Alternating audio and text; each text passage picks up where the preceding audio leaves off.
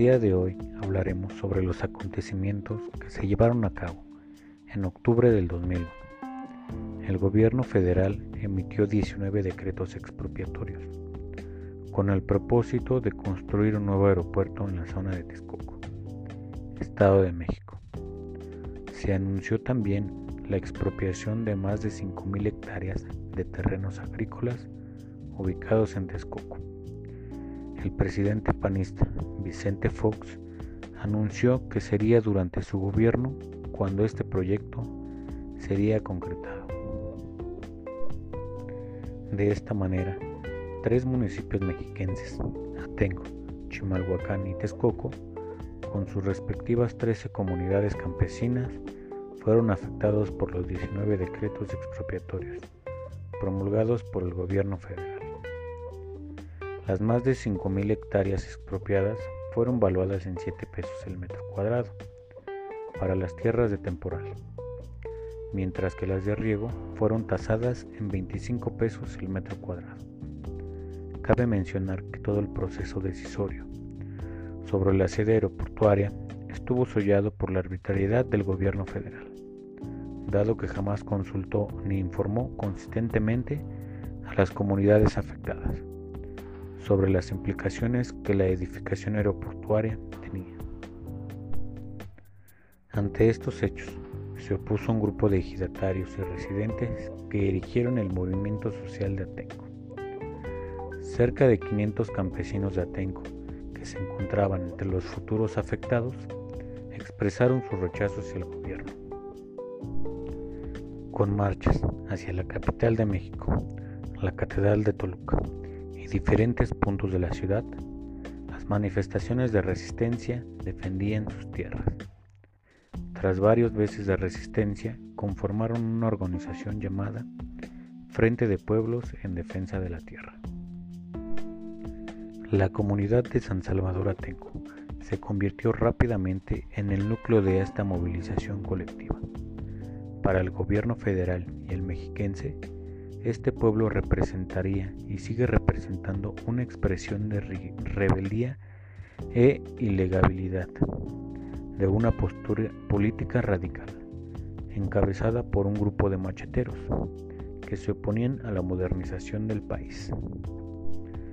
Durante los nueve meses que duró el conflicto aeroportuario, la resistencia colectiva en contra de la construcción del aeropuerto tuvo dos frentes, la lucha legal y la movilización social.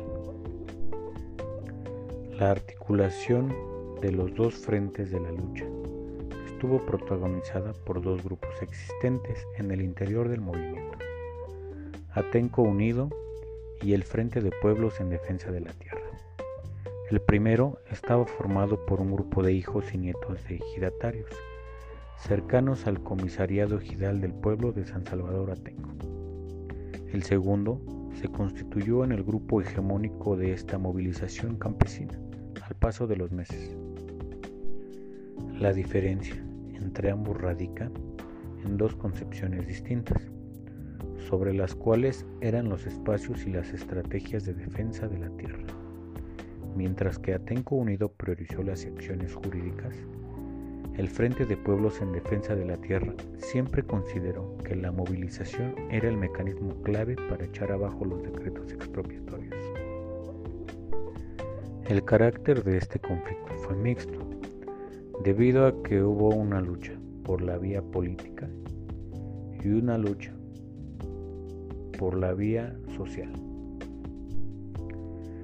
En el 2006, con el anuncio de la sexta declaración de la Selva Lacandona, el Ejército Zapatista de Liberación Nacional, los integrantes del Frente de Pueblos en Defensa de la Tierra, se declaran adherentes a la otra campaña, que plantea unificar a los diferentes movimientos sociales de resistencia por fuera del tema electoral y de partidos políticos.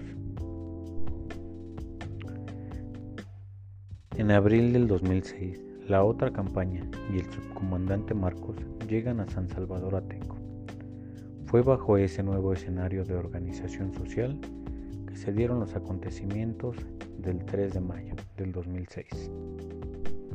Alrededor de las 7 a.m., ocho floricultores ambulantes intentaron poner sus puestos en la banqueta del mercado Belisario Domínguez, pero policías municipales lo impidieron. Pero el Frente de Pueblos en Defensa de la Tierra de San Salvador Atenco confrontó a la policía y en minutos se convirtió en un campo de batalla. Con lo que comenzaron las acciones de resistencia de la policía, atacando directamente a la comunidad. La policía realiza operativos para retirar bloqueos en carreteras violentamente y se origina el conflicto. De igual manera, golpearon a los reporteros y camarógrafos que intentaban documentar los enfrentamientos y las aprehensiones.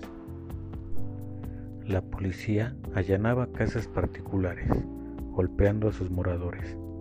Detuvo a personas que no participaron en el conflicto el gobierno utilizó esta estrategia para enviar un mensaje necesario, para infligir un castigo ejemplar que sirviera como evidencia a otros movimientos en otros lugares. Hubo un total de 3.500 policías efectivos contra 300 civiles, una relación de fuerza de 10 a 1. Con lo cual, hubo más de 200 detenidos entre los cuales había 47 mujeres, 16 menores de edad, dos observadores de derechos humanos, tres periodistas independientes, tres extranjeros, los demás hombres de mayoría de edad. Se les acusó de secuestro equiparado, delincuencia organizada y ataques a las vías de comunicación. 30 de estas 47 mujeres fueron violadas por el cuerpo policiaco. La llamada Operación Rescate fue organizada por la PFP, por CISEN y por los ACES. El director Wilfrido Robledo Madrid fue el actor intelectual en conjunto con Enrique Peña Nieto, el cual lo calificó como un operativo limpio. Javier Cortés Santiago, un niño de 14 años de edad, fue muerto por un impacto de bala calibre 38 especial, que coincide con el calibre de la Policía Federal. También se pedía la libertad de presos políticos. La gente se siente impotente. Varios de los detenidos permanecen en huelga de hambre desde que ingresaron al penal. Ninguno de los responsables de la operación rescate ha sido castigado. Este conflicto social se generó en un inicio por la expropiación de sus tierras, lugar en donde habitan y habitaron sus ancestros. Menciona nativos que si les quitaban sus tierras, les quitaban todo, su trabajo, sus tradiciones y su cultura. Iban a terminar con su identidad. No solo iban a causar una crisis ecológica con la construcción de su megaproyecto, sino una crisis de identidad para el Estado.